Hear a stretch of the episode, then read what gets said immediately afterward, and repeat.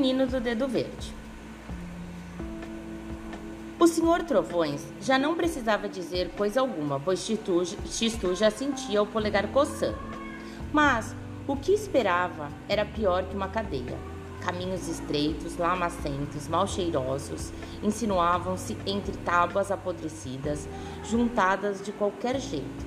Essas tábuas pareciam formar casebres, mas tão esburacados e oscilantes ao vento que a gente custava acreditar que conseguissem manter-se em pé. As portas eram remendadas com papelão ou com velhos pedaços de lata.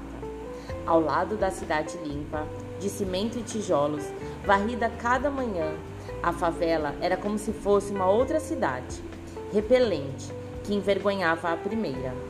Nada de postes, calçadas, vitrines e caminhões de limpeza urbana. Um pouco de relva beberia essa água lama, lamacenta e tornaria os caminhos mais agradáveis. Em seguida, volúveis e clematites em quantidade reforçariam os pobres buracos, quase a desmoronar, pensava Tistu, cujo polegar enriste-ia deixando impressões digitais em todas as feiuras do trajeto. Nos barracos vivia muito mais gente do que eles poderiam conter. Essa gente havia de ter, é claro, um mau aspecto. Vivendo apertados assim, uns contra os outros, sem um raio de sol, tornaram-se pálidos, como as chicórias que o bigode conserva na adega. Eu não gostaria que me tratasse como um pé de chicória Tistu resolveu fazer crescerem gerânios ao longo das janelas para que as crianças vissem um pouco de cor. Mas por que toda essa gente mora em casinhas de coelho? perguntou de repente. Porque não possuem outra casa, é claro. Isso é uma, uma pergunta idiota, respondeu o senhor Trovões. E por que é que eles não têm outra casa? Porque não tem trabalho. E por que, que eles não têm trabalho? Porque não têm sorte. Então quer dizer que eles não têm coisa alguma? Sim, é a miséria. Pois amanhã te estude-se consigo. Eles terão ao menos algumas flores. Ele viu um homem batendo na mulher e uma criança fugir chorando. A, a miséria torna os homens ruins? Perguntou Tistu.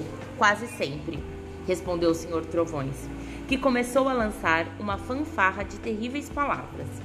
De acordo com o discurso, a miséria deveria ser uma horrível galinha negra, de olhos ferozes, bico adunco, de asas tão grandes quanto ao mundo, chocando continuamente horrendos pintinhos.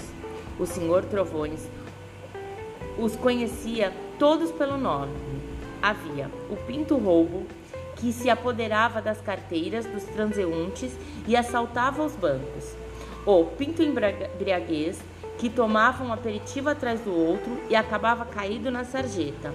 O pinto vício, sempre à, estreita, à espreita de qualquer coisa é, desonesta. O pinto crime, sempre de, de revólver na mão. O pinto revolução, sem dúvida o pior de todos. Tistu, você não está me ouvindo, exclamou o senhor Trovões. Para começar, pare de enroscar o dedo nessa imundície. Que mania é essa de ficar apalpando todas as coisas? Põe as luvas. Eu esqueci as luvas, disse Tistu. Recomeçamos nossa lição.